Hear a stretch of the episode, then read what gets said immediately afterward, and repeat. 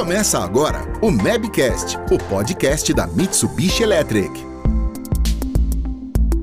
A Mitsubishi Electric foi fundada em 1921 no Japão. Há mais de 100 anos se destaca pela produção e venda de produtos eletroeletrônicos e sistemas diversos, sendo vanguarda em inovações tecnológicas. Ela hoje está presente no mundo todo e aqui no Brasil completou recentemente 10 anos de existência.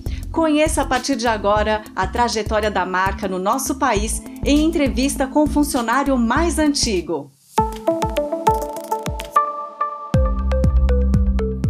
Olá, está no ar mais um Mabcast, o podcast do setor de automação industrial da Mitsubishi Electric no Brasil. Eu sou a Mafelo Visoto e tenho o prazer de conversar hoje com o Thiago Turcato. Ele que é gerente de suporte técnico da divisão de automação industrial e que já acompanhou a história da empresa aqui no país desde o início das operações, lá em 2012. Então, ó, para começar, Turcato, eu já dou os parabéns em dose dupla, viu? Tanto para a empresa pelos 10 anos aqui no Brasil e pelos seus 10 anos de casa também. Tudo bem com você?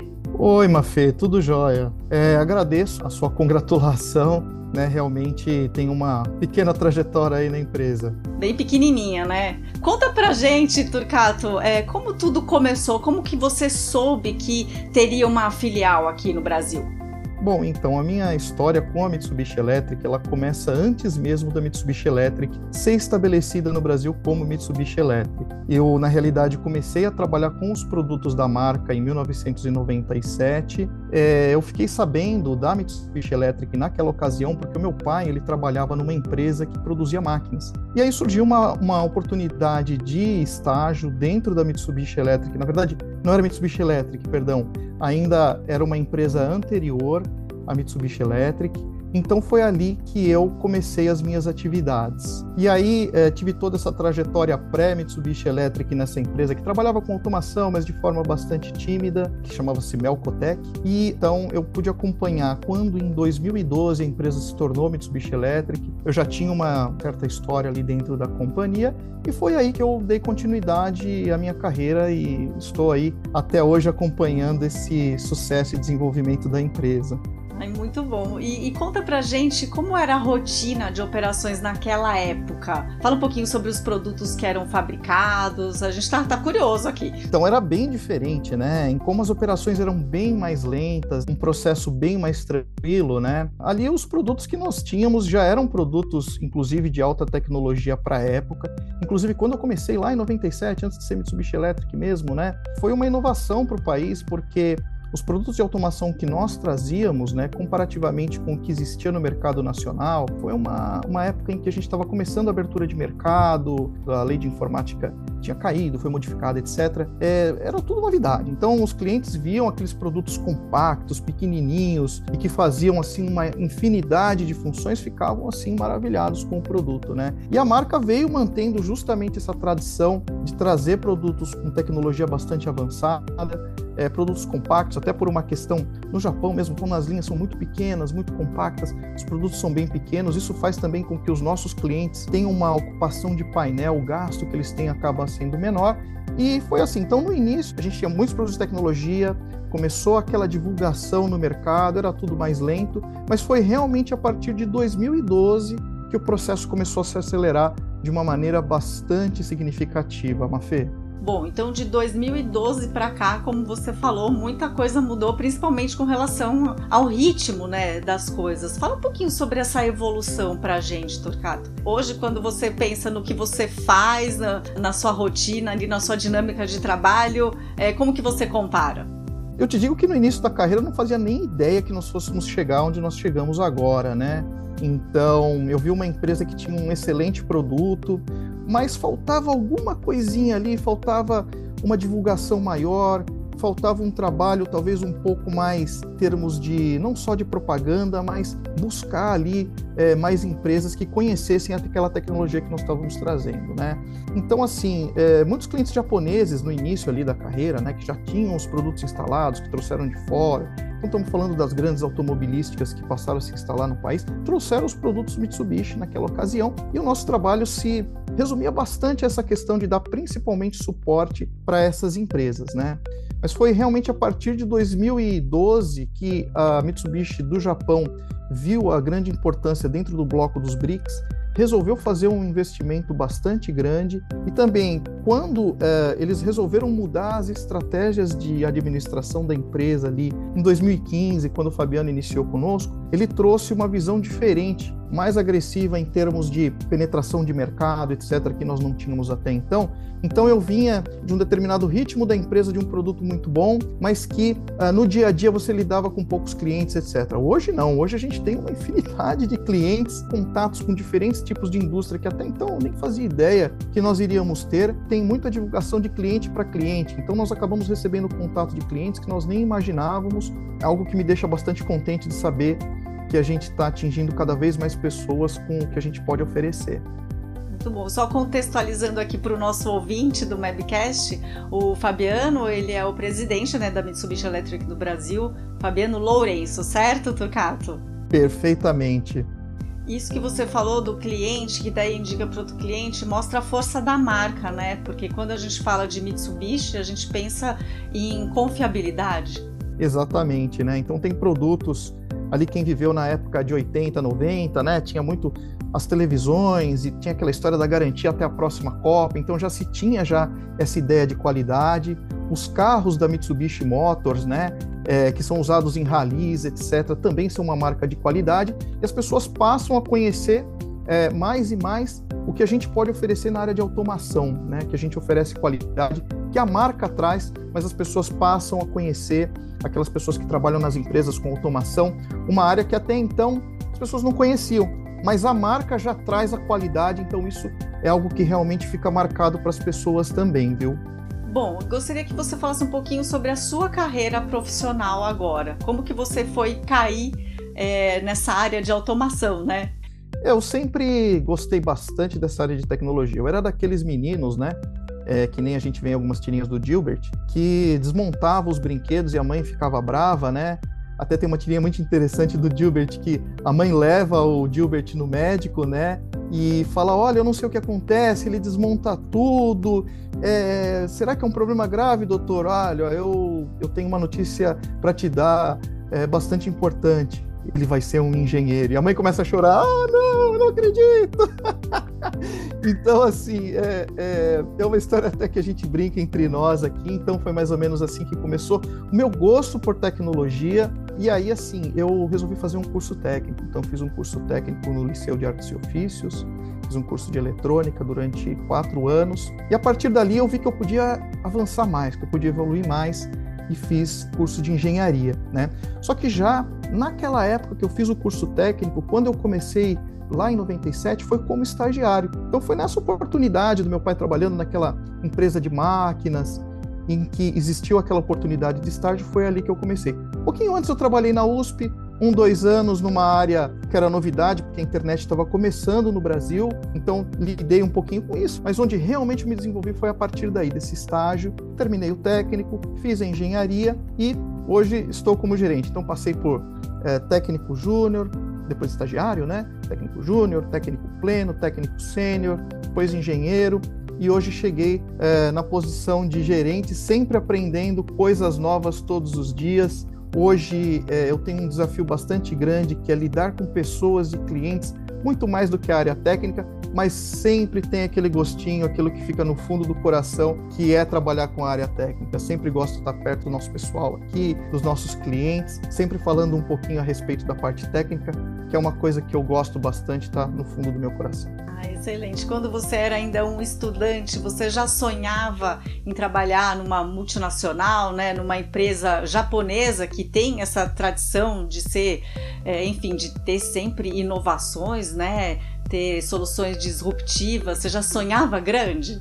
Já, eu, na verdade, assim, eu sonhava em trabalhar numa multinacional, que trabalhasse com tecnologia, que eu pudesse ter condições de desenvolver todo aquele gosto técnico que eu tinha. E a vida me encaminhou para conhecer o que era justamente os japoneses. Por ser uma sociedade muito mais influenciada pelo padrão ocidental do que propriamente pelo oriental, eu não tinha tanto contato. Mas foi interessante porque no início da minha carreira eu tive esse contato, passei a conhecer muitas coisas, não só da tecnologia, de tudo que trazia em termos de ponta a Mitsubishi Electric, mas também conhecer a cultura japonesa, que ela é bastante diferente e traz muitos aspectos interessantes com relação à sua cultura de uma maneira geral, das pessoas, a questão é, da, do respeito, é, você sempre ter uma visão à frente com relação a aquilo que não existe, de criar. Então, isso também foi algo que acabou contribuindo para a minha formação, não só os produtos em si e o dia a dia, mas essa questão da cultura, que até então eu não tinha tanto contato,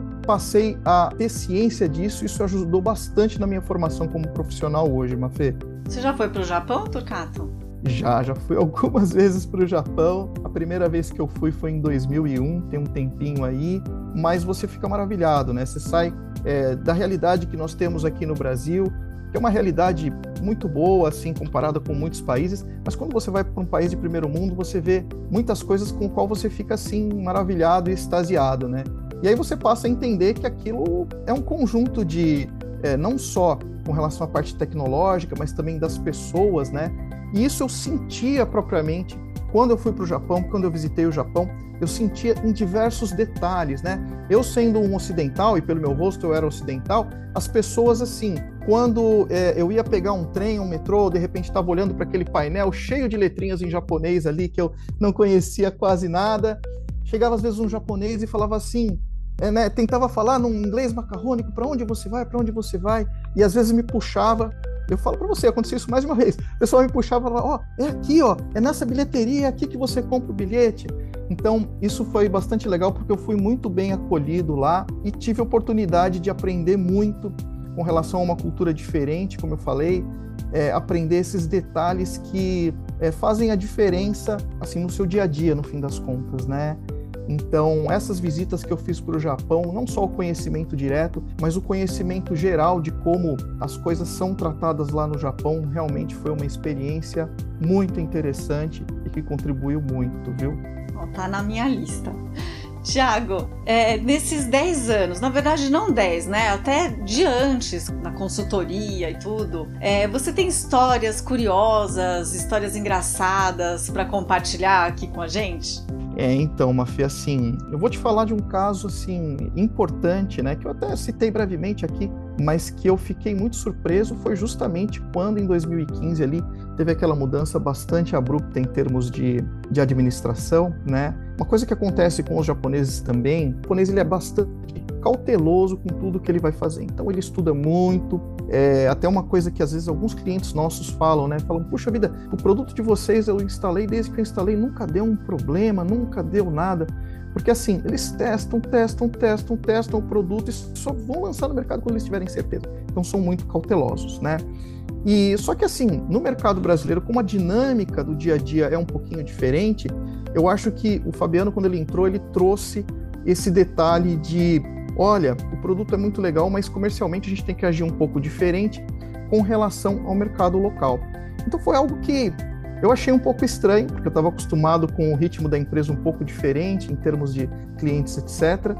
Mas foi algo que me marcou bastante. Eu até cheguei a falar para ele isso que eu falei, olha, eu nunca vi uma mudança na empresa para melhorar coisas que nós éramos bons em muitas coisas que nós fazíamos, mas faltava esse detalhezinho e que realmente você trouxe de diferente e eu fico muito feliz por isso, né? Então foi um dos momentos bem marcantes da, da minha vida. E o outro é claro quando eu fui contratado pelo meu então chefe, né, que foi o, o Luiz Acuta, ao qual eu devo um respeito enorme. Foi com ele que eu aprendi muitas coisas da cultura japonesa. Ele sendo um descendente de japonês, tendo trabalhado em outras empresas, ele me ajudou bastante, inclusive, a não cometer gafes lá fora, porque isso é uma coisa que a gente acaba fazendo, principalmente se a gente vai profissionalmente, né? Uma cultura diferente, às vezes alguma coisa que você vai falar, ou um gesto que para você é normal, pode soar estranho para o pessoal, apesar de eles saberem que você é um estrangeiro, né? Então, é, esse momento da contratação, esse olho no olho, esse carinho que o Luiz Acuta teve comigo é, no início da minha carreira foi algo também que me marcou muito, muito mesmo. Sensacional, Turcato. E, e, me conta o que você espera ainda conquistar na sua carreira dentro da empresa, mesmo já tendo crescido tanto né, ao longo desses anos. É, Mafê, então eu passei ali de engenheiro, coordenador, gerente. Eu espero que o departamento técnico, né, onde eu atuo hoje e onde é, realmente é a área em que eu mais tenho me desenvolvido, tenho bastante experiência, possa crescer eu possa ter abaixo de mim coordenadores. Já vejo pessoas no meu time aqui que podem se tornar é, coordenadores e aí eu vá ajudá-los a crescer também. Então, acho que a maior perspectiva que eu posso te falar em termos da minha carreira é poder estar acima e poder ajudar pessoas a evoluir também, a ter essa experiência na área de tutoriar, na área de coordenar equipes, fazendo com que haja um crescimento de uma maneira geral, né? E sobre a carreira da Mitsubishi Electric aqui no Brasil, como que você vislumbra é, nos próximos anos? É, a Mitsubishi tem muitos produtos, Mafê. A gente fala, obviamente, dos produtos de automação, que é onde nós trabalhamos, mas eu acho que com esse crescimento que a gente vai ter na área de automação industrial, eu realmente espero e acredito que a Mitsubishi vai começar a trazer outros produtos, né, de telecomunicações, em outros tipos de área e que vão fazer com que a empresa cresça como um todo, a gente possa ter novos profissionais trabalhando, profissionais brasileiros trabalhando e com isso contribuindo em outras áreas, como eu falei, telecomunicações, eventualmente é, na área é, de robótica doméstica, é, eletrodomésticos, né, é, para poder fazer o mercado brasileiro conhecer produtos também com tecnologia como a gente já tem hoje na área de automação industrial. Bom, a Mitsubishi já é uma empresa centenária né, no Japão. Aqui no Brasil, então, a gente pode dizer que está saindo ali da infância ainda, então tem muito para crescer. Para a gente terminar esse bate-papo que tá uma delícia, eu gostaria que você imaginasse a seguinte situação: a Mitsubishi Electric sendo uma pessoa e o que você falaria então para ela em homenagem ao aniversário de 10 anos aqui no Brasil? Olha, eu falaria parabéns por é, todos esses desafios que você, Mitsubishi, teve ao entrar no mercado totalmente diferente né, do que é o seu dia a dia é, desejar que esses 10 anos sejam só o início, de que nós possamos manter essa relação de amizade, por que não, né, com o nosso mercado. A gente tem muito para crescer.